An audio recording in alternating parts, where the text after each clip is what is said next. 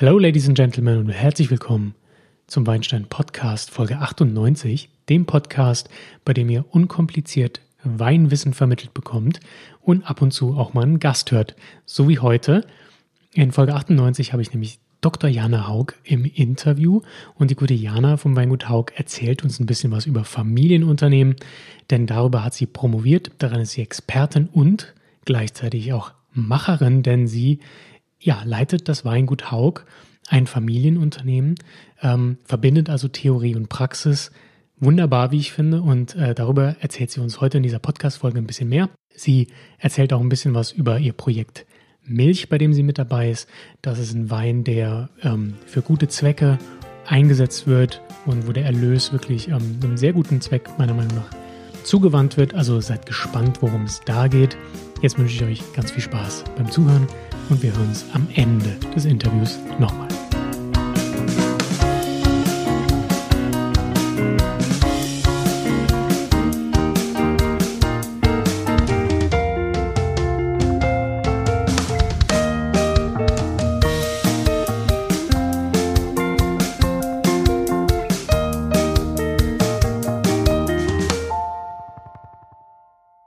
Hallo liebe Podcast-Hörer. Ähm, ich habe in der Leitung die Jana Haug aus Bermersheim. Also ich bin zugeschaltet nach Bermersheim und Jana Haug ist am Apparat. Herzlich willkommen, Jana, im Weinstein Podcast. Vielen Dank, lieber Jan.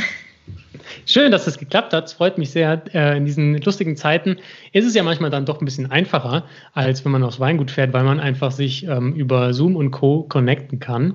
Ähm, hoffen wir mal, dass der Gott des Internets auch die Leitung bestehen lässt.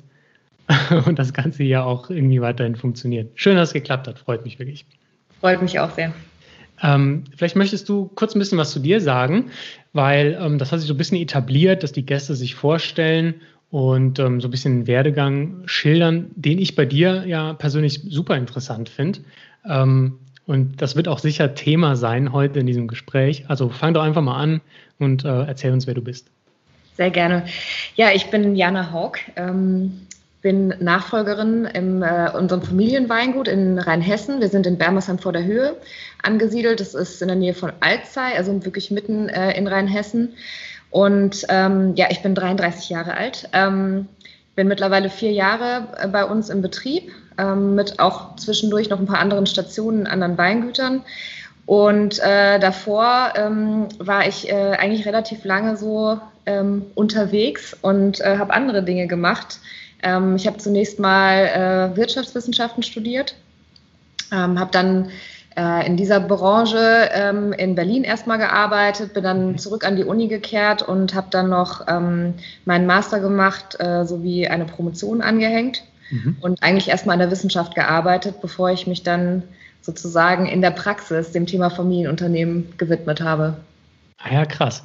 Also Familienunternehmen ist auch dein Forschungsthema dann gewesen, ne? Habe ich es? Genau, richtig, okay. genau. Ich habe im Prinzip ähm, ja über die, die Schnittstellen ähm, oder Schnittmengen ähm, der Themen äh, Nachfolge, Innovation mhm. und nicht ökonomische Ziele von Unternehmerfamilien geforscht. Okay. Und genau, fand ja. das äh, wahnsinnig spannend. Das ist immer noch ein Thema, was mich äh, sehr begeistert und ähm, ja, wo ich auch mit dem ich viel Zeit eigentlich verbringe, auch ähm, über meine, über viele Freunde, die auch mit ähnlichen Themen konfrontiert sind. Und ähm, genau, das mache ich sozusagen noch ein bisschen nebenbei, äh, neben dem Thema Wein. Ja, Weingut hat man auch sonst nichts zu tun, ne?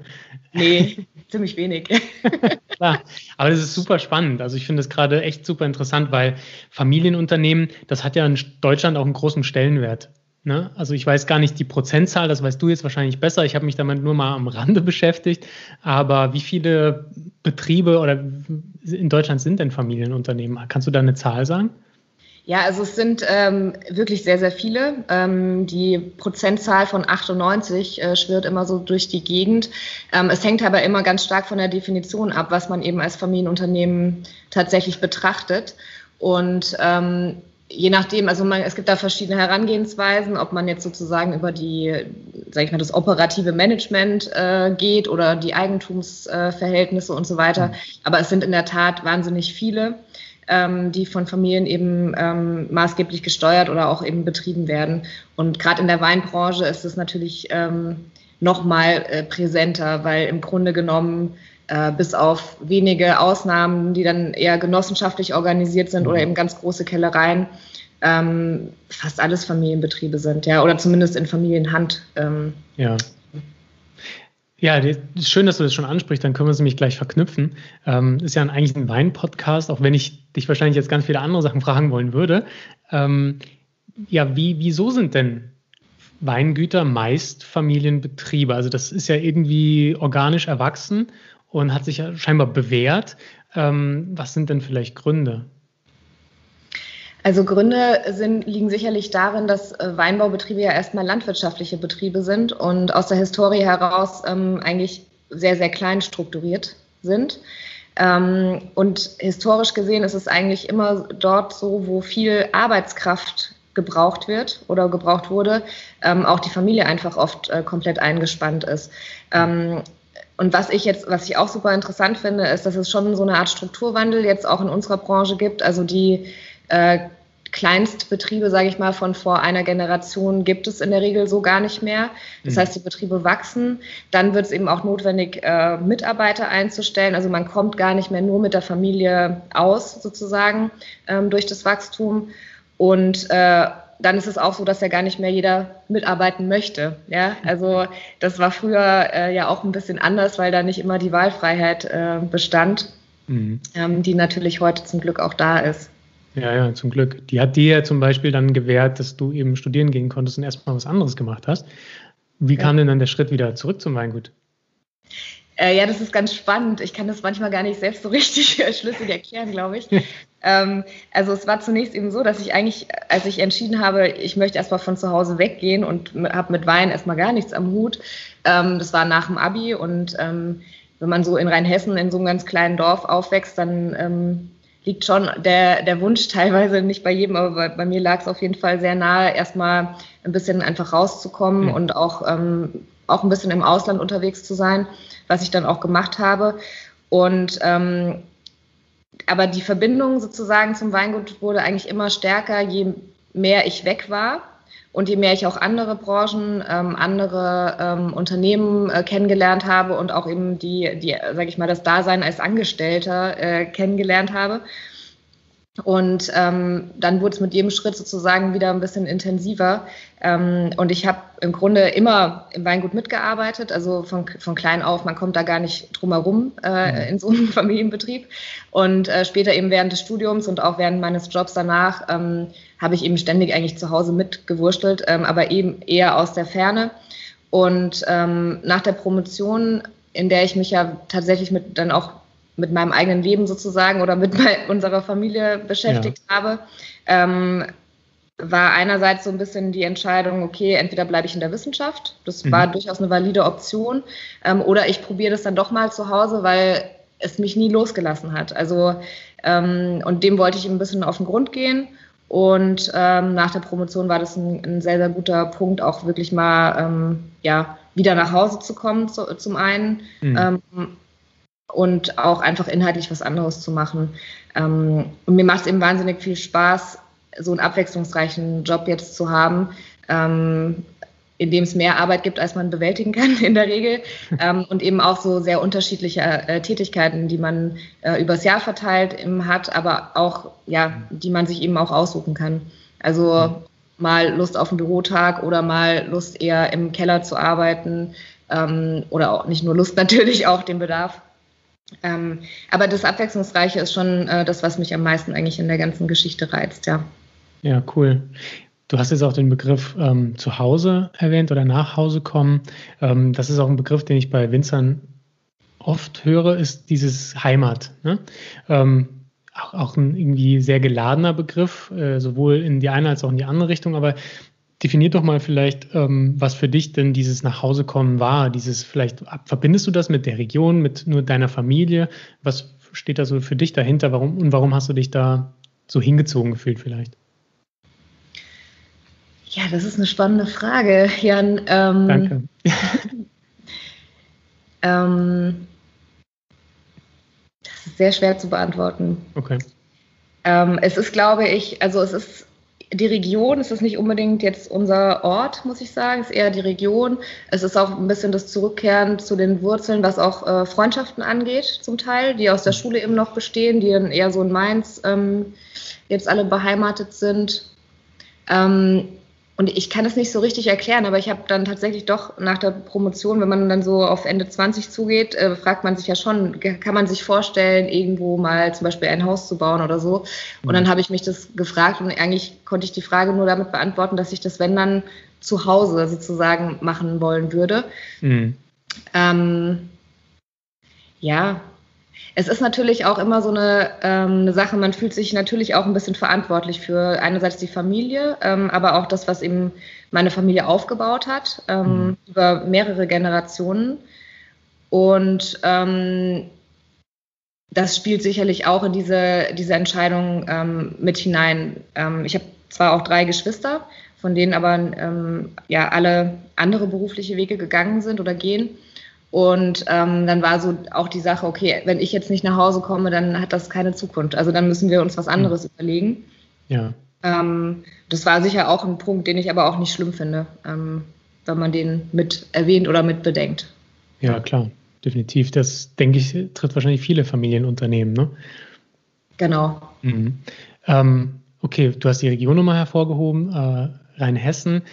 Jetzt haben wir das Thema Region, Familienunternehmen, das beides ist natürlich auch irgendwie nicht mit auseinanderzukriegen. Ne? Also eine Familie ist irgendwo verwurzelt in der Region.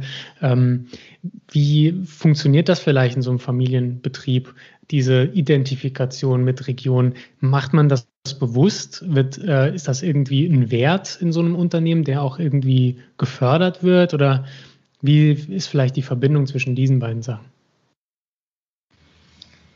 Auch eine spannende Frage. Ähm Du hörst es vielleicht auch, ich spreche kein rein Hessisch. Ich kann das zum Beispiel auch nicht. Mhm. Ähm, und ich würde auch mal behaupten, auch dadurch, dass meine Mutter zwar hier aufgewachsen ist, aber eigentlich auch andere Wurzeln hat, ähm, dass, dass wir tendenziell vielleicht mehr mit, auch mit dem, was wir tun und jetzt unserem Ort hier selbst, ähm, aufgrund der Historie, dass hier die Hildegard von Bingen geboren wurde ähm, und das schon ein geschichtsträchtiger Ort ist, ähm, dass das eher unsere, unseres erstes Identifikationslevel ist und Rheinhessen dann erst an zweiter Stelle kommt, ähm, muss ich ganz ehrlich sagen. Ähm, genau. Okay, ja, fair enough. Also Familienunternehmen, Familienbetrieb, Weingut, ähm, das sind auch irgendwie ein bisschen romantische Sachen. Also ganz oft, wenn ich auf ein Weingut fahre und da, da ist die Oma am Herd und die macht noch irgendwie gerade die Essen und alle setzen sich an den Tisch und, und jeder ist herzlich dazu eingeladen und das ist so eine, so eine gelebte Familie, egal ob man jetzt eigentlich blutsverwandt ist oder ob man einfach nur, weiß ich nicht, Angestellter ist oder sonst wie. Das finde ich ganz, also finde ich immer sehr, sehr schön. Ähm, Jetzt hast du natürlich auch schon angesprochen, dass diese Familie irgendwann wächst, also auch der Betrieb wächst. Wie geht man denn damit so um? Ich weiß nicht, ähm, wie ist das denn zum Beispiel bei euch im Betrieb und was, ja, wie wächst so ein Familienbetrieb und wann ist denn noch ein Familienbetrieb? Ja, also äh, wir haben zum Beispiel ähm, momentan zwei festangestellte äh, Mitarbeiter äh, plus eben saisonal schwankend Aushilfen, Saisonarbeiter ähm, Azubis ähm, je nach Jahr auch und so weiter. Ähm, wir sind aber auch immer auf der Suche nach neuen Familienmitgliedern sozusagen für unseren Betrieb.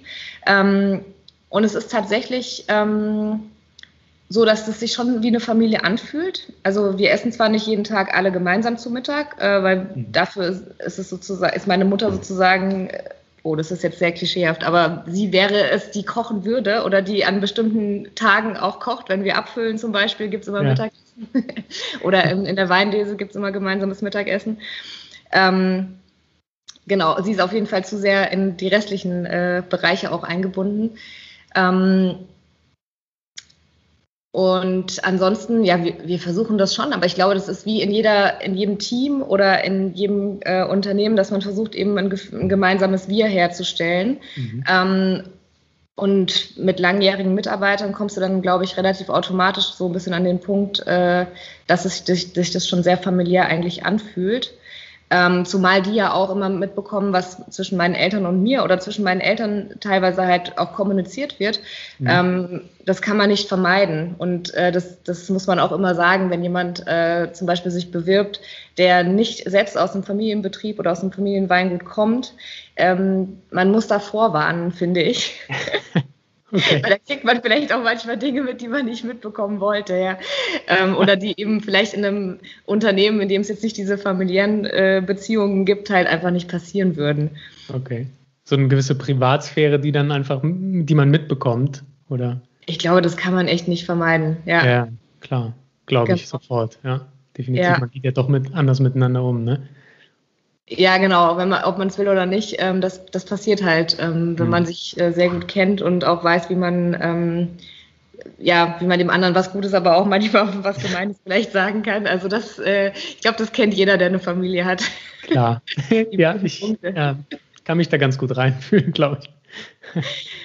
Genau. Ähm, war das auch der Grund, dadurch, dass du in einem äh, Familienunternehmen quasi groß geworden bist, dass auch dann irgendwie ähm, im Studium zu vertiefen? Oder hat sich das irgendwie rückwärts dann ergeben, dass du dann dort erkannt hast, ah ja, das habe ich ja zu Hause auch? Ähm, das, ja, das war so ein bisschen beidseitig, würde ich sagen. Ich habe schon in meiner Bachelorarbeit über, ähm, über Wein, über eine Weinmarke im Prinzip äh, geforscht ähm, und wie die Weinmarke äh, entstanden ist und äh, was kommuniziert wird darüber. Und ähm, das war dann so ein bisschen der Ausgangspunkt, eben dieses Familienthema auch weiterhin aufzugreifen. Und dann hat es aber auch, hat, hat es sozusagen auch so ein bisschen Zufall ähm, ergeben, ähm, dadurch, dass ein neues Institut gegründet wurde an, an meiner Heimatuniversität sozusagen, an mhm. der Zeppelin-Universität. Und ähm, genau, da bin ich so ein bisschen dann auf das Thema gekommen und habe dann eigentlich so richtig gemerkt, okay, das ist ähm, genau das Thema, was mich halt wirklich auch persönlich sehr interessiert. Mhm. Ja, klar. Logisch irgendwie, ja. ja. Ähm, jetzt frage ich mich, äh, wie kommen wir jetzt zum Wein? jetzt haben wir so, so, lange über Familienunternehmen gesprochen, was ich super finde. Vielleicht können wir das gerade nochmal so ein bisschen abschließen mit, ähm, wie würdest du das nochmal kurz definieren? Und wo ist vielleicht der Vorteil gegenüber ein, eine, einer Genossenschaft? Oder, oder ja, wie würdest du das so einordnen, einfach für den Zuhörer, dass er nochmal so ein festes Bild am Schluss hat? Genau, also ich würde Familienunternehmen im einordnen über, über ein, ein qualitatives Merkmal äh, im Sinne davon, dass eben das Ziel des Unternehmens ist, eben über mehrere Generationen erfolgreich zu existieren in der Familienhand. Also das ist eigentlich das, wie man es ähm, definiert. Ähm, und das unterscheidet natürlich auch dann ähm, Familienunternehmen von anderen Unternehmen, die diese langfristige Vision eben nicht unbedingt haben, sondern die vielleicht eher an kurzfristigen ähm, Profiten und so weiter orientiert sind. Genau. Ja. Okay, cool. Dann habe ich das Wort Wein schon erwähnt.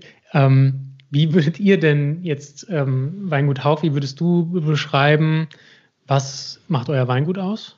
Ähm, und wo sieht, seht ihr vielleicht eure Stärken, euren Stil, bevor wir jetzt an den Wein gehen? Ich habe mir so ein kleines Bild schon gemacht, du hast mir ein paar Sachen auch geschickt und ich fand ähm, ja zwei, drei Weine besonders irgendwie spannend und die haben wir auch hier stehen. Ähm, da sind auch Cuvées dabei und ich weiß, damit ähm, können die einen weniger, die anderen besser. Ich finde es immer cool, weil ich finde, das sagt viel auch über den Winzer aus, welche Cuvées er macht. Ähm, aber ja, jetzt habe ich zu viel geredet. Eigentlich habe ich dich gefragt, was macht äh, euer Weingut aus? Genau, also unser Weingut, ähm, neben den ganzen klassischen Dingen, die man jetzt so erwähnen könnte, äh, macht insbesondere aus, dass wir Weine machen, die Lebensfreude vermitteln sollen. Mhm mit Anspruch. Ähm, das heißt, wir wollen, wir wollen Trinkfluss einerseits, also wir wollen, dass, dass eigentlich wollen wir, dass die Flasche nicht mehr in den Kühlschrank zurückkehrt. Das ist eigentlich das Motto. Sehr gut. Ähm, es soll ähm, aber auch eben mit einem gewissen Anspruch, mit einem gewissen Tiefgang und auch einer, mit einer gewissen Komplexität eben daherkommen, ähm, dass wir sowohl ähm, Leute ansprechen, die ähm, relativ neu mit dem Thema Wein sich befassen und äh, oder vielleicht einfach auch nur mal so gemütlich eine Flasche Wein trinken wollen, ähm, aber eben auch Weinkenner ähm, mhm. auch begeistern können. Ja, klingt gut. Also ich bin auch großer Freund von Trinkfluss. Ähm, wenn man das so sagt, klingt das immer so, als wäre man ein Säufer. Aber nee, es macht einfach den Wein, es macht einfach Spaß. Ja? Also genau. man, man, trinkt den gerne, man möchte den nächsten Schluck, weil er so gut ist. Und wenn er dann noch eine Komplexität hat und das irgendwie ja eben kein, kein Shoppenwein ist, sondern halt irgendwie was, was man auch, wo man auch ein bisschen drüber philosophieren kann ähm, im Gespräch, dann ist das richtig cool. Also ähm, ja, ich bin umso gespannter, was wir gleich probieren werden. Ähm, einer dieser Weine, der hier auf dem Tisch steht, der nennt sich Milch. Ähm, da gibt es eine spannende Geschichte zu und äh, ich glaube, ich, das kannst du viel besser erklären. Also ich halte mal in die Kamera, aber da wird es dann von mir auch auf Insta nochmal einen Post zu geben. Ähm, und ja, hau, hau, raus, worum handelt es sich? Ich habe dazu auch tatsächlich einige Fragen bei Instagram bekommen von mhm. Zuhörern, die äh, sich dafür auch sehr interessieren. Genau, die Milch ist ähm, ja ein wunderbares Projekt, ähm, was ich zusammen mit äh, neun anderen Winzerinnen und fünf Designerinnen ähm, ins Leben gerufen habe. Das ist jetzt der zweite Jahrgang. Mhm. Ähm, und äh, der Wein ähm, wird sozusagen ja, von allen zehn Weingütern, Winzerinnen ähm, hergestellt und äh, vermarktet, insbesondere eben auch mit, äh, mit diesen ganzen genialen äh, Ideen, die unsere Designerinnen haben. Mhm. Und ähm, alle Erlöse, äh, die wir damit generieren, werden gespendet. Und zwar ähm, für einen Verein, der sich Discovering Hands nennt. Ähm, und der bildet blinde und sehbehinderte Frauen aus ähm, in der manuell taktilen Brustkrebsfrüherkennung. Mhm. Das bedeutet eben, ähm, das weiß man ja, ähm, blinde Menschen, sehbehinderte Menschen haben einen deutlich besseren Tastsinn als mhm. Sehende. Und ähm, das kann man sich zunutze machen, eben weil, weil Tumore in einer viel früheren Entwicklung sozusagen schon ähm, ertastet werden können mhm. ähm, von den blinden Frauen. Ähm, und dazu wurde im Prinzip eine komplett neue Berufsausbildung von diesem Verein ähm, ja, entwickelt. Ähm, und äh, dadurch werden Gynäkologen im Grunde genommen unterstützt. Also die können sich ähm, diese Tasterinnen, eben die MTUs, manuell taktile, unter, manuell taktile Untersucherinnen, ähm, praktisch einstellen und in die okay. Praxis holen ähm, und das eben als Leistung anbieten. Und ähm, das kann eben ergänzend äh, zu den herkömmlichen ja, Erkennungs- oder Diagnostiken ähm, genutzt werden. Verstehe. Also schon relativ speziell eigentlich. Also ich meine, ähm, das ist ja wahrscheinlich eine Nische, aber eine sehr sinnvolle oder gute, weil man die Fähigkeiten, die der Mensch quasi hat, aufgrund eigentlich einer Behinderung, ähm, dass man da wirklich das meiste dann rausholt und anderen was Gutes tut. Ganz genau. Ja. Und somit hat es eben zwei positive Aspekte, eben einerseits ähm, das Brustkrebs-Thema, andererseits eben auch ähm, für die blinden und sehbehinderten Frauen ein ganz neues oder überhaupt ein Berufsfeld eigentlich ähm, zu erschaffen. Mhm. Genau. Ja, wir haben jetzt eben äh, letztes Jahr mit dem 2019er Jahrgang ähm, insgesamt äh, 13.000 Euro ähm, spenden können. Cool. Und das ging jetzt eben auch aufgrund der Corona-Krise, ging das sozusagen ähm, auch direkt ähm, an die MTUs, ähm, mhm. weil viele von denen eben auch ähm, ja, keine Beschäftigung mehr hatten. Ach so, und ja. Ähm, genau, dadurch eben auch wirklich einen sehr, sehr direkten positiven mhm. Impact ja. leisten konnte. Genau. Super. Und es ist eben, wie gesagt, es ist ein, äh, vom, vom Wein her, ähm, wie gesagt, ein äh, Wein aus fünf Anbaugebieten von zehn mhm. Winzerinnen. Und ähm, wir nennen es eigentlich die Liebfraumilch 2.0. Nämlich gar nicht so, wie Liebfraumilch sein sollte. Sehr gut. Nämlich nicht süß, ähm, ja. sondern eher auf der, der frischen, äh, spritzigen und frechen Seite. Mhm. Genau. Ja, cool. Ähm, mich haben auch Fragen erreicht. Da kam, wie kam die Idee? Ich finde, das hast du jetzt schon gut erklärt. Ähm, habt ihr euch da irgendwo dran orientiert? Gab es da schon ein Projekt, wo ihr gesagt habt, ah, sowas könnte man machen? Oder wie kamt ihr denn an diese, ja, an diese MTUs? Ähm, das ist ja, also ich habe jetzt noch nie davon gehört. Ähm, es gibt sicher noch andere, die davon noch nie gehört haben. Wie habt ihr denn davon gehört? Ähm, also die generell die Milch die Milchidee entstand erstmal unabhängig von dem Spendenzweck, sage ich mal, mhm. ähm, sondern das war dann erstmal dieser Zusammenschluss ähm, von äh, ja, Winzerinnen und Designerinnen und dann mhm. kam die Idee auf, okay, wir machen einen Wein, der soll was mit, mit, ähm, mit Frauen zu tun haben mit einem mhm. weiblichen Thema. Und dann haben wir ähm, ganz äh, einfach dann äh, recherchiert, sage ich mal, und uns äh, Vereine ausgesucht, ähm, die wir interessant fanden ähm, von dem, was sie eben machen. Und äh, sind dann auf Discovering Hands gestoßen, mhm. Ähm, haben dann einige von denen auch kennengelernt. Ähm, und das passt einfach wunderbar. Von daher haben wir jetzt beschlossen, dass wir einfach uns sozusagen wirklich zusammentun und uns ähm, da gegenseitig sozusagen unterstützen. Ja, ja. ja. Ähm, also die QW, die ihr dann kreiert habt, äh, habt ihr dann auch für ein gemeinsames Projekt kreiert, weil es ist nicht so, dass, als hättet ihr schon vorher Weine gemacht, sondern es war klar irgendwie, wir suchen uns was und machen da einen Wein draus. Ganz genau, ja. ja. Super. Ähm, ja, ich würde sagen, wir, wir reden weiter über das Projekt, aber trinken noch den Wein dabei. Ja, gerne. Mein Vorschlag. Ich bin sehr gespannt. Das ist meine letzte Flasche. Oh. wir waren tatsächlich nach äh, viereinhalb Wochen ausverkauft. Ja, super. Und das ist doch mal eine äh, Ansage. Die Flaschen, die wir jetzt hier öffnen, sind wirklich sozusagen, ja. Okay. Ja, dann werde ich es umso mehr wertschätzen. Ähm, auch eine Frage, die mich erreicht hat, war nämlich ähm, aufgrund der hohen Nachfrage, ähm, wann gibt es denn neue und vor allem wird die Auflage erhöht. Genau, also wir werden einen neuen Jahrgang äh, machen. Ähm, der wird äh, vermutlich auch wieder Richtung Juni ähm, diesen Jahres rauskommen. Mhm. Und äh, das heißt, man sollte unbedingt auf Instagram ähm, äh, beobachten und ähm, aktiv ähm, zuschauen, ob es wieder einen neuen Jahrgang gibt. Ähm, ob wir die Menge erhöhen, haben wir noch nicht final ausdiskutiert, ehrlicherweise. Ähm, das äh, kann ich also noch nicht sagen. Aber ich würde jedem empfehlen, einfach schnell zu bestellen. Genau, ich glaube, das ist äh, auf jeden Fall die Ansage. Ähm, wo können wir denn bei Instagram uns das Ganze anschauen, das Ganze verfolgen? Der, der Account ähm, heißt Trinkt mehr Milch. Cool. Ja, und die, die, Webseite ist ähm, auch trinkmehrmilch.de. Da findet man auch einiges an Informationen. Perfekt. Und da kann sich auch jeder nochmal genau angucken, wo das Geld hingeht. Ähm, die, die Organisation, die ihr unterstützt, ist Covering Hands nochmal anschauen und so weiter. Ganz genau, ja.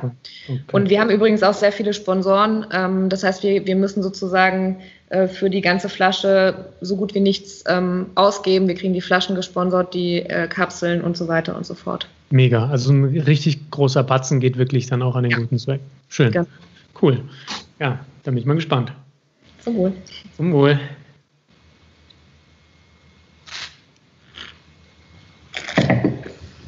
Mhm.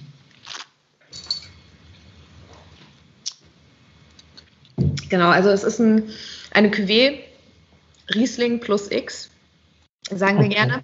Also 70 Prozent Riesling ist es tatsächlich. Ja. Und ähm, dann haben wir ähm, ein bisschen Weißburgunder dabei und auch einige ähm, eher Aromarebsorten, okay. äh, wie Bacchus und Scheurebe. Ja. Ähm, so ein bisschen dieses äh, Florale, was du jetzt auch irgendwie schmeckst, ne? Genau. Also, ich, also ein Riesling merkt man allein durch die Säure auch. Ja? Also der ist schon noch spritzig einfach, wie du es vorhin auch schon gesagt hast, frech, spritzig, ja. das ist er.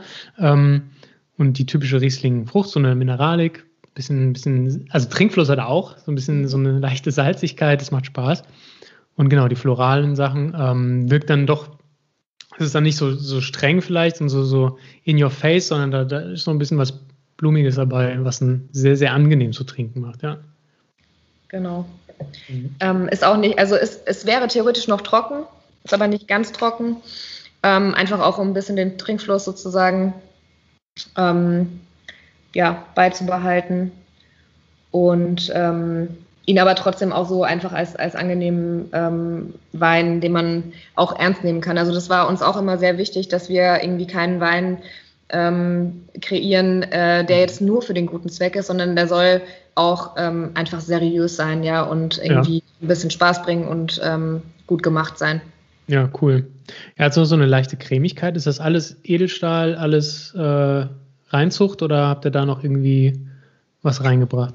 Ähm, einige Anteile sind äh, auf jeden Fall auch spontan vergoren. Mhm. Ähm, vom Riesling ist das ein Teil.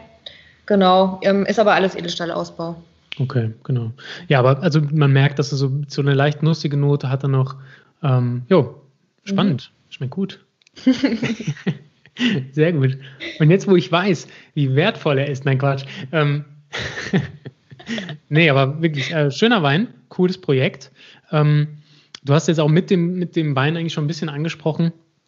Ihr wolltet was für Frauen machen, mit Frauen machen. Ja? Ihr seid zehn Winzerinnen und fünf Designerinnen. Zahl stimmt. Genau. genau. Ähm, also es ist irgendwie auch so ein, ist es so ein Empowerment-Projekt? Würdest du das bezeichnen oder magst du den Begriff nicht? Ähm, doch, ich finde den Begriff eigentlich ganz gut. Ähm, ich habe mich früher immer so ein bisschen dagegen gewehrt, muss ich ehrlich gesagt äh, sagen. Ähm, aber ich sehe es mittlerweile eigentlich als positiv, weil ähm, das sind jetzt einfach äh, 15 Frauen, die sich zusammengetan haben ähm, und die eben erstmal wahnsinnig viel Spaß auch zusammen haben, weil wir uns ja auch hin und wieder treffen, um zu arbeiten. ähm, oder auch mal so. Ähm, und ähm, die vor allem einfach ein gemeinsames äh, Ziel verfolgen. Und mhm. natürlich passiert es dann auch, dass man sich gegenseitig äh, auch mal einen Ratschlag gibt oder über gewisse Themen spricht, ähm, die einfach relevant sind. Ähm, wir sind alle irgendwie im Alter zwischen 25 und 35 ungefähr. Ähm, alle irgendwie selbstständig oder in der. Nachfolge mhm. und so. Und da gibt es wahnsinnig viele Themen, ähm, die man einfach gemeinsam hat. Und ähm, für mich auch, weil ich jetzt nicht sozusagen schon ähm, die ganze Zeit hier in der rheinhessischen äh, Weinbranche unterwegs bin, ja. ist es natürlich auch cool, weil ich nochmal ähm, auch neue Leute kennenlerne, auch natürlich mhm. über Rheinhessen hinaus. Ja. Und daher ist es eigentlich für alle ähm, eine coole Sache, um das Netzwerk so ein bisschen zu erweitern. Und ich finde immer, wenn man auch dann ein gemeinsames Ziel hat und irgendwie ähm, einen gemeinsamen Erfolg dann auch ähm, hat, dann äh, schweißt es auch noch mal mehr zusammen als jetzt so eine reine Netzwerkorganisation, äh, wo man sich jetzt irgendwie nur zum Austausch trifft. Ja, auf jeden Fall. Also dieser Team Spirit, ne, irgendwie gemeinsam was wuppen, ist auf jeden ja. Fall nochmal was anderes, hat irgendwie einen anderen Charakter. Also quasi eine Peer Group, die sich irgendwie gefunden habt. Ähm, und daraus ergeben sich jetzt einerseits dieses Projekt, aber auch Kontakte und so weiter. Ähm, du hast kurz angesprochen, ähm, das Thema äh, Frau sein, die selbstständig ist. Äh, ist das für euch ein Thema? Also ihr habt gesagt, ihr habt die gleichen Themen, ihr sprecht über die gleichen Dinge. Würdest du auch sagen, dass ihr als ähm, Unternehmerinnen vielleicht Herausforderungen habt, die andere nicht haben? Die besprecht ihr sowas oder seid ihr da alle irgendwie cool? Ich meine, das Thema gab es jetzt auch vor kurzem, gab es da wieder einen Talk zu, habe ich im Netz gesehen, wo, wo es um Winzerinnen ging. Ähm, und äh, ja, das Thema Sexismus auch irgendwie nochmal aufgebracht wurde. Also es ist ja schon was, was man ab und zu hört. Wie empfindet ihr das denn? Vielleicht kannst du da mal ein paar Worte zu sagen. Ja, also so explizit haben wir jetzt in der Truppe ja da jetzt noch, noch nicht über dieses Thema so extrem gesprochen, muss ich sagen. Mhm. Ähm, ich denke aber schon, dass es in der, in der Branche generell ähm, ein Thema ist. Ja, also ich meine, das ist jetzt keine Neuigkeit, das ist eine sehr männlich dominierte Branche. Ja. Ähm, es, gibt auch, es gibt auch in der Tat manche Dinge, ähm, die einfach körperlich ähm, viel Kraft erfordern. Mhm. Ähm, ja, wo man halt als Frau in der Regel nicht immer, aber die meisten sozusagen vielleicht ein bisschen benachteiligt äh, sind. Ähm, und es gibt schon hin und wieder solch so ähm, Aussagen, die man halt hört, ja, dass äh, Frauen halt, ähm, keine Ahnung, das nicht fahren können oder keine Maschinen bedienen können oder, mhm. oder dieses technische Verständnis nicht da wäre und so weiter.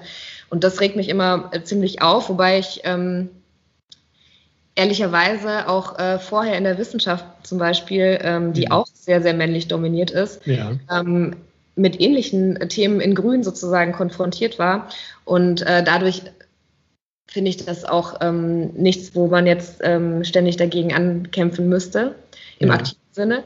Ähm, aber es sind natürlich ähm, viele Themen, die einen als Frau vielleicht schon noch mal mehr beschäftigen, äh, gerade um auch den Bogen noch mal zu dem Thema von vorhin zu schlagen, dass Weingüter eben immer als Familienbetrieb gesehen werden, ja. ähm, wird man schon hin und wieder gefragt, ja, und ähm, dein Mann ist aber dann schon Winzer, oder? ähm, und das ist eher ein Thema, was, was ähm, mich sehr beschäftigt und wo mhm. ich mich halt irgendwie frage, ähm, ob unsere Generation äh, jetzt da nicht vielleicht auch dann ein bisschen so ein, ein Paradigmenwechsel schafft, ja. ähm, dass eben auch ein Weingut nicht nur als Familie führbar ist oder ähm, überleben kann, sondern auch als Unternehmen im Prinzip überleben kann.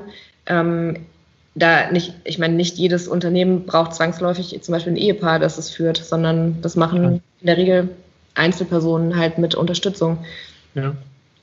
Also ich habe ähm, mit einigen Winzerinnen gesprochen, die äh, auch diese Frage oder diese, ja, diesen Satz oft zu hören bekommen von wegen, ja, aber dein Mann ist doch auch bestimmt Winzer oder ähm, ja, der, der Papa macht doch bestimmt noch viel im Weingut, ne? Wenn, wenn sie die Repräsentantinnen eigentlich des Gutes sind und auch sich selber als Inhaber ähm, deklarieren, dann kommt dann doch oft noch so, so eine Frage.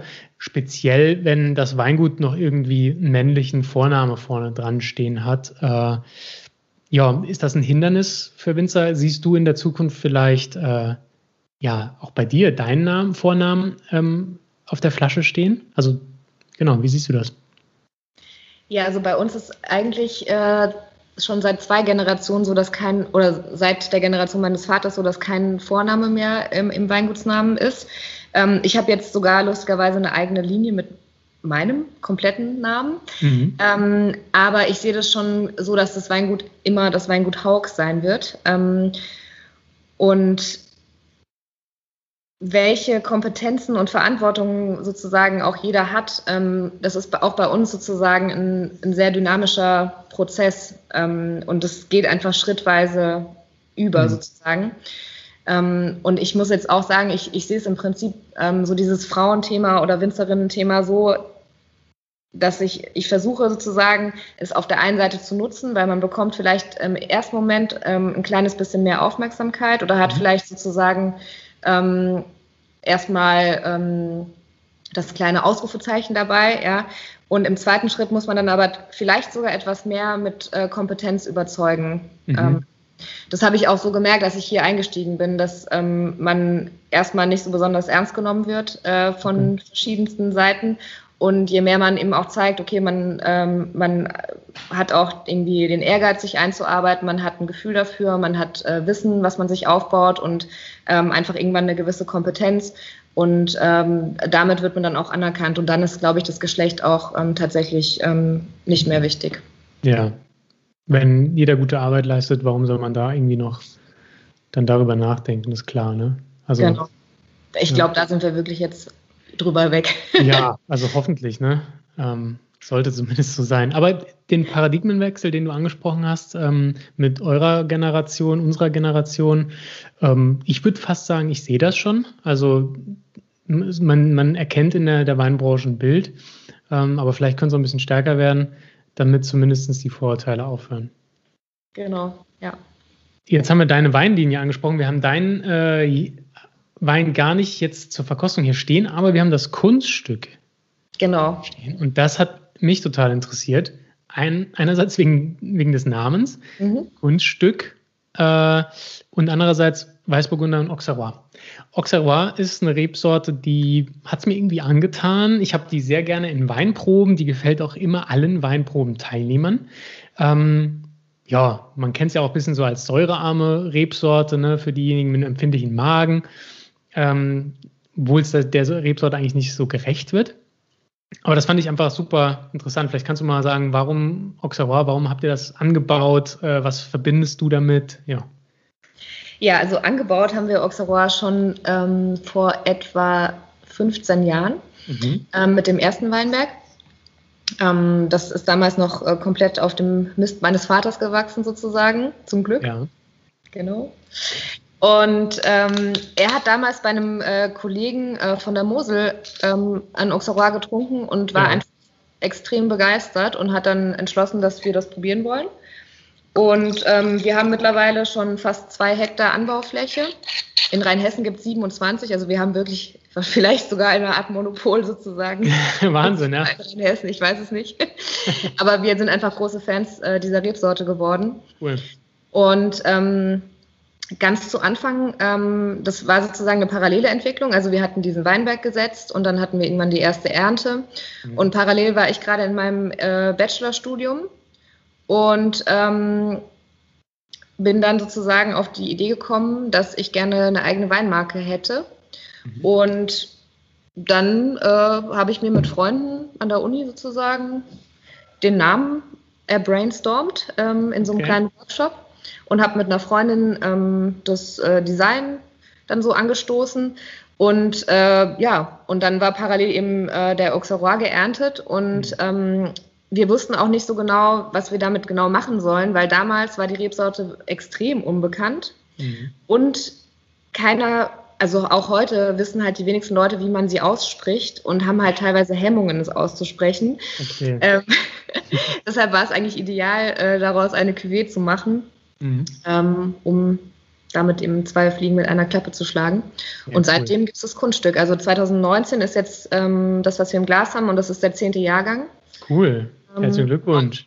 Hat sich also schon etabliert bei uns. Ja, sehr schön. Also auf, auf LinkedIn habe ich dazu äh, Zuschriften bekommen, die sich auf das Kunststück gefreut haben. Mhm. Äh, scheinbar habt ihr, hast du da wirklich eine Marke entwickelt. Warum hattest du denn äh, Lust daran, eine eigene Marke zu gründen? Ähm, also einerseits hatte, hatte, ich oder bin ich einfach so, ich habe immer Lust auf irgendwelche kleinen Projekte. Mhm. Und ähm, im Studium war es dann so, ich war in der Prüfungsphase und war ein paar Wochen äh, nicht zu Hause mhm. und hatte keinen Wein mehr in meiner Studentenbude. Und deshalb war ich mit Anfang 20 in der misslichen Lage, dass ich Wein kaufen muss. Oh Gott. So, und ähm, ich dachte ja schon, dass ich eigentlich für mein Alter vergleichsweise schon viel Ahnung von Wein habe, einfach mhm. dadurch, dass es zu Hause halt ein präsentes Thema ist und wir schon äh, sozusagen auch ganz früh angefangen haben, immer viel zu verkosten und so. Ähm, und dann stand ich im Edeka vorm Weinregal und war maßlos überfordert und ja. habe dann gedacht, das kann doch nicht wahr sein.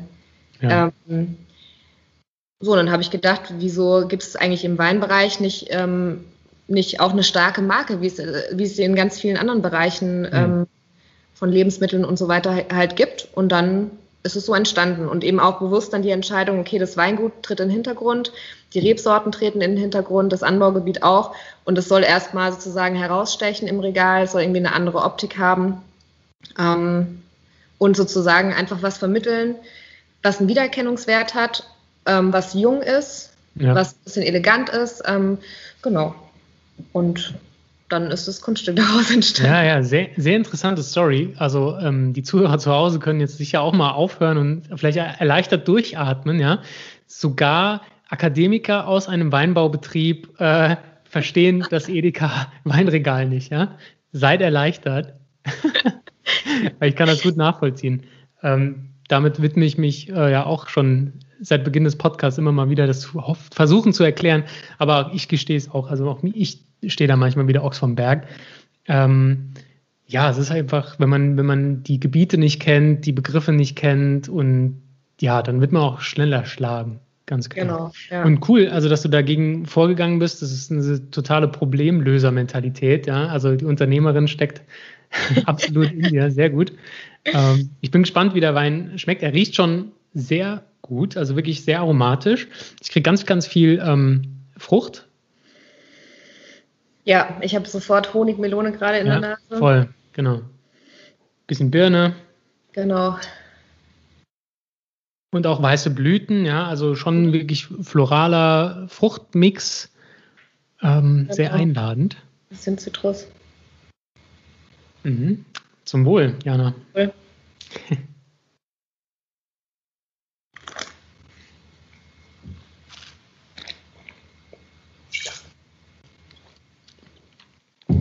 Und da trumpft er auf, finde ich.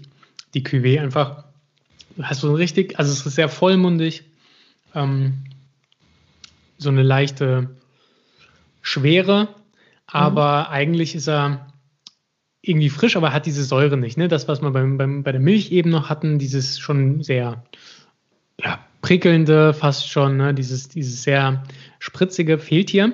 Aber dafür hat man ja richtig viel Geschmack. Genau, und, eine ähm, Cremigkeit auch, also genau. ein ganz anderes Mundgefühl. Ja, sehr lecker. Cool. Eine leichte Würze hat er, finde ich, auch immer. Mhm. Eine, wie so eine kleine pfeffrige Note.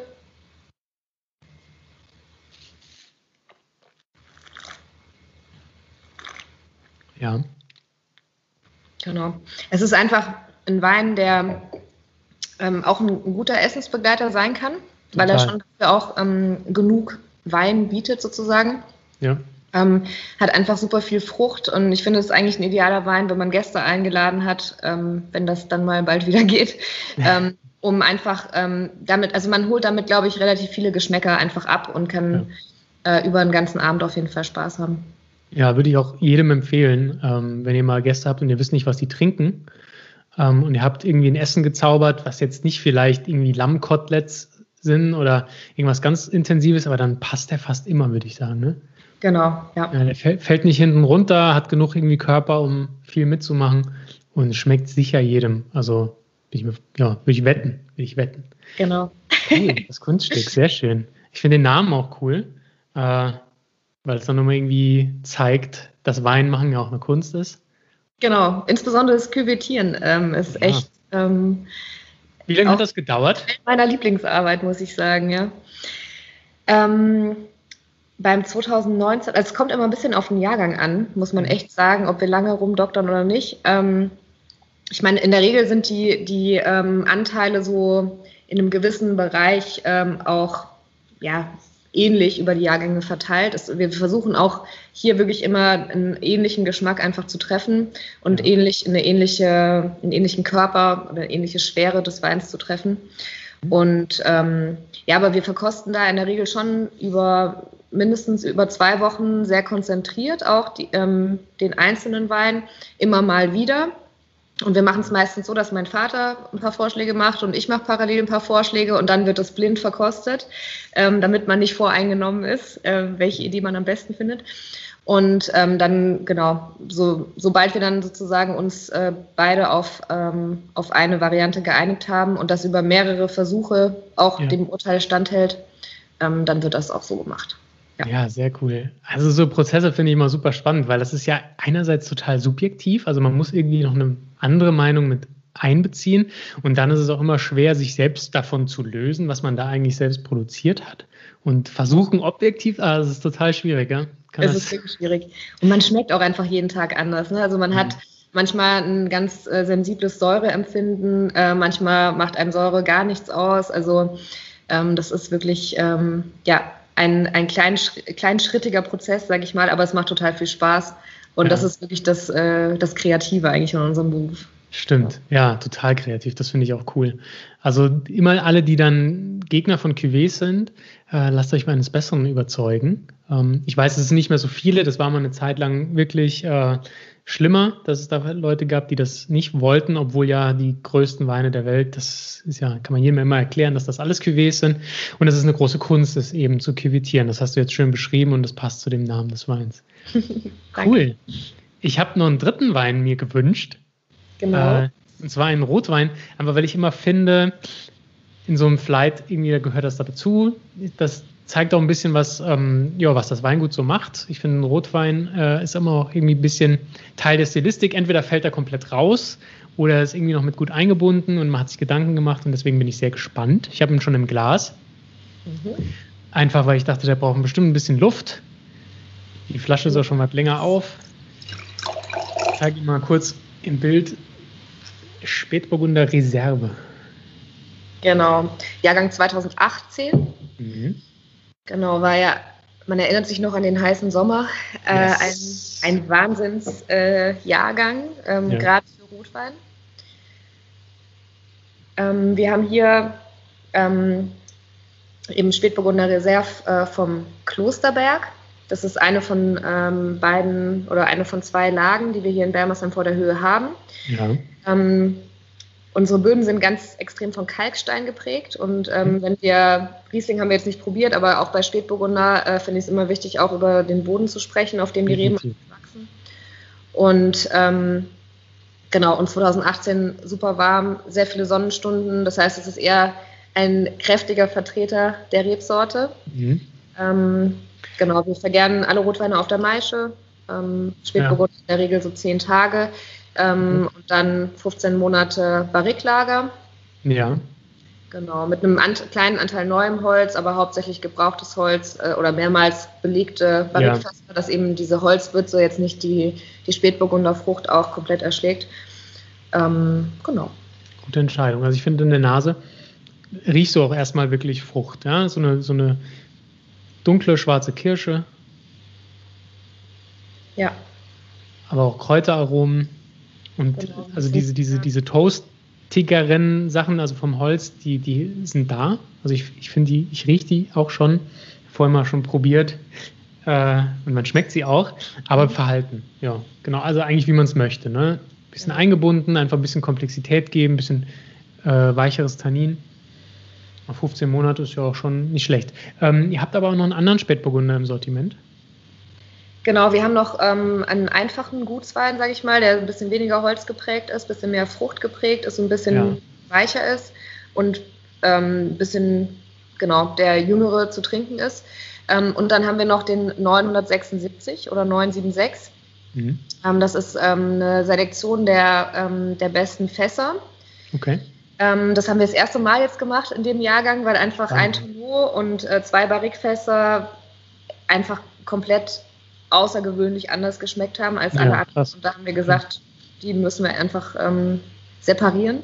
Und da haben wir ja. jetzt so eine Art Special Edition draus gemacht mit nummerierten Flaschen. Das finde ich irgendwie auch eine ganz coole Sache. Und ähm, das ist auf jeden Fall auch ein Spätburgunder mit, mit viel Lagerpotenzial. Ja. Ähm, genau.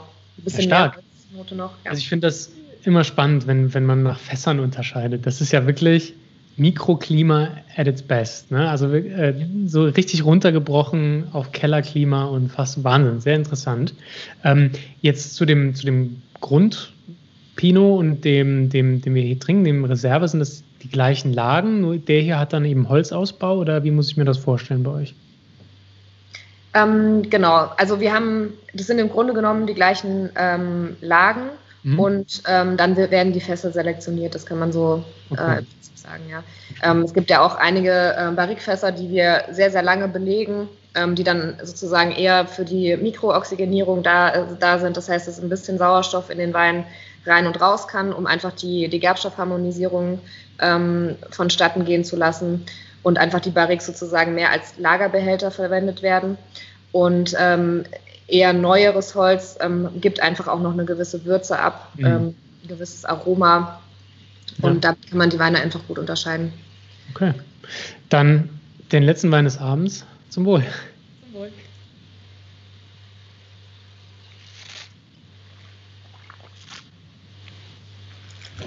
Mhm. Jo, also 2018, das schmeckt man. Der hat wirklich Wumms. Ja. Für einen Spätburgunder, der ja eigentlich immer so eine relativ filigrane Rebsorte ist, ähm, schon wirklich sehr viel Frucht und Körper. Ja. Ich finde, am Gaumen ist das Holz auch besser spürbar als in der Nase. Mhm. Also ich habe da wirklich, ähm, ja, dieses, ja, es ist so ein bisschen, ganz, ganz kleines bisschen vielleicht Schokolade, ne, also und ja. so rauchigere Aromen. Ähm, und das irgendwie, also ich, das kann man ja sich nie so vorstellen, aber bei mir ist das so, als würde das hinten im Mund alles so ausfüllen. Das ist immer blöd zu beschreiben. So, das ist super subjektiv. Also zu Hause ihr wisst wahrscheinlich gar nicht, was ich meine. Aber es ist sehr mundfüllend ähm, und gibt dem Ganzen, durch, es ist so eine Wärme. Also ich finde, Holz macht den Wein, auch, den Wein super warm. Und das passt auch ganz gut eigentlich zu diesem Jahr, warmen Jahrgang. Das macht es nochmal noch mal runder und ähm, fruchtiger, intensiver. Cool. Also der kann aber auch einiges begleiten, oder? Also wie siehst du das? Bist du, bist du ein Food Pairing Freund? Äh, auf jeden Fall. Äh, wir probieren das auch viel zu Hause aus. Es macht einfach immer wahnsinnig viel Spaß, finde ich, ja. ähm, weil auch immer mal wieder ziemlich Überraschungen äh, dabei passieren. genau. Nenn mir ähm, eine Überraschung. Eine Überraschung. Ähm, ah ja, wir hatten einmal zum Beispiel eine Weißburgunder Auslese. Mhm. Also ja. süß, edelsüß. Ähm, mit Nürnberger Bratwürstchen. Sauerkraut und Kartoffelbrei. Ich glaube, das war die abgefahrenste Kombi, die ich zumindest, die wir so, so für so ein ganz normales Mittagessen irgendwie ähm, kombiniert haben, ja. Und das hat richtig funktioniert wahrscheinlich, ne? Also, das hat wirklich funktioniert, ja. ja genau. Das war cool, ja. Manchmal sind solche abgelegenen Sachen irgendwie doch das, das Coolste. Und der Überraschungseffekt, der, der macht es dann nochmal zehnmal besser. Genau. Cool. Aber diesen Spätburgunder kann ich mir auch sehr gut vorstellen zum Essen. Ähm, Gerade für durch, durch, ja, durch den Jahrgang, durch das Holz, kann der sicher äh, auch kräftigere Speisen begleiten. Ähm, ich, Food Pairing fällt mir immer schwer, weil ich einfach nicht so eine Varianz an Gerichten meistens zu Hause koche, weil ich ja. einfach, wir sind ein bisschen einfacher gestrickt, äh, muss oft schnell gehen, beide berufstätig und dann noch Wein nebenher und dann bleibt oft nicht so die Zeit, um viel zu kochen. Ähm, aber ich kann mir den auch zu Schmorgerichten vorstellen. Ne? Also was schon irgendwie wirklich ja. würziger und kräftiger ist. Ähm, und er kann ja gut mit, wo vielleicht normalerweise man, weiß ich, einen Cabernet Sauvignon nimmt. Äh, könnte ich mir den auch vorstellen. Genau, auf jeden Fall. Ähm, auch da, auch durch diese Kräutrigkeit, die er hat, ähm, mhm. auf jeden Fall ähm, Gerichte, die eben auch kräutrige Noten mit aufgreifen und eben dieses ähm, Schmorgerichtmäßige ähm, kann ich mir echt gut vorstellen, ja. Dass man ja. richtig viel Geschmack ähm, insgesamt in der Kombi eben hat. Genau, und die Säure dann kommt trotzdem noch durch, die der, der Spätburgunder einfach hat. Und ich finde es super, dass ihr diese, also Kalkböden habt. Ich meine, da kann, könnt ihr ja nichts für, aber das ist toll, dass ihr das nutzt, ja, dass ihr mit dem Terroir spielt und eben solche ähm, Terroir freudigen Rebsorten auch dann anbaut und so gekonnt. Und ähm, ich liebe Spätburgunder vom Kalk. Das ist wirklich, I love it, super geil. Ne? Cool. Also diese Mineralität, die der dann noch hat und so eine leichte Kräutrigkeit, so eine Kühl, aber irgendwie kühle Kräutrigkeit, so was Erfrischendes noch hinten raus. Ja. Mega. Gefällt mir ja. sehr gut. Ja, echt schön. Coole Beschreibung. Nein, ich freue mich, dass ich ihn trinken darf. Sehr schön. Okay, Jana, jetzt haben wir eine Stunde schon gequatscht fast. Ähm, du hast uns irgendwie abgeholt und hast uns erklärt, wo du herkommst, was du bisher gemacht hast und jetzt wie du zum Wein gekommen bist, was ich eine sehr, sehr tolle, interessante Reise fand. Du hast uns erzählt, welches Projekt du noch unterstützt, was ich ähm, großartig finde. Äh, ich finde, das spricht für dich und, und die Art, wie du denkst und wie du Wein produzierst, dass es eben nicht nur um ein Genussprodukt gibt und es gibt auch Winzer, die hauen eine Flasche nach der anderen raus. Da geht es nur um Konsum und, und um Geld verdienen. Und äh, bei dir ist da ganz, ganz viel Herzblut drin, ganz viel Gedanken, die du da reinsteckst. Das finde ich echt super beeindruckend. Ähm, vielen Dank, dass du das geteilt hast und dass du dieses Projekt auch an den Start gebracht hast. Ich glaube, da hilft dir sehr vielen Menschen mit. Ähm, sowohl gesundheitlich als auch Spaß mit dem Wein zu haben. Und habt da eine tolle Synergie äh, geschaffen. Vielen Dank. Das ist echt cool. Hast du noch vielleicht ein paar Sachen abschließend zu diesem Gespräch, die du sagen möchtest? Möchtest du vielleicht die Zuhörer darauf hinweisen, wo sie dich finden, euer Weingut finden ähm, oder sonst irgendwelche Sachen, die dir noch wichtig sind? Ja, vielen Dank äh, für die Möglichkeit noch. Ähm, ja, ich würde ähm, gerne einfach jeden einladen, uns äh, zu besuchen, ob äh, physisch ähm, bei uns in Bermersheim vor der Höhe oder erstmal digital. Ähm, ihr findet uns ähm, über unsere Webseite weingut-haug.de. Da gibt es ähm, alle weiteren Infos. Ähm, ansonsten über die gängigen ähm, Kanäle sozusagen. Äh, auf Instagram sind wir auch äh, über Weingut Haug zu finden. Und ähm, ja, ich freue mich ähm, auf den Austausch, weil ähm, eine Sache, die auch wahnsinnig schön ist ähm, an unserem Beruf, ist, dass wir immer mit so vielen verschiedenen Menschen zu tun haben mhm. und äh, so viele Leute kennenlernen dürfen. Wein verbindet. Ja, wirklich, muss man echt sagen. Und die Leute, die auch Wein kaufen kommen oder Wein probieren kommen, sind meistens sehr gut gelaunt und so. Also das ist echt immer eine schöne Sache. Und ähm, ja, ansonsten, ah ja, wer Lust hat, äh, bei uns was zu bestellen, es gibt auch ein paar Probierpakete äh, über unsere Webseite. Und äh, wenn ihr den Gutscheincode Weinstein verwendet, ähm, bekommt ihr 10% äh, da drauf. Super. Genau. Also das als kleiner Goodie für die, die es jetzt ausgehalten haben, mir so lange zuzuhören.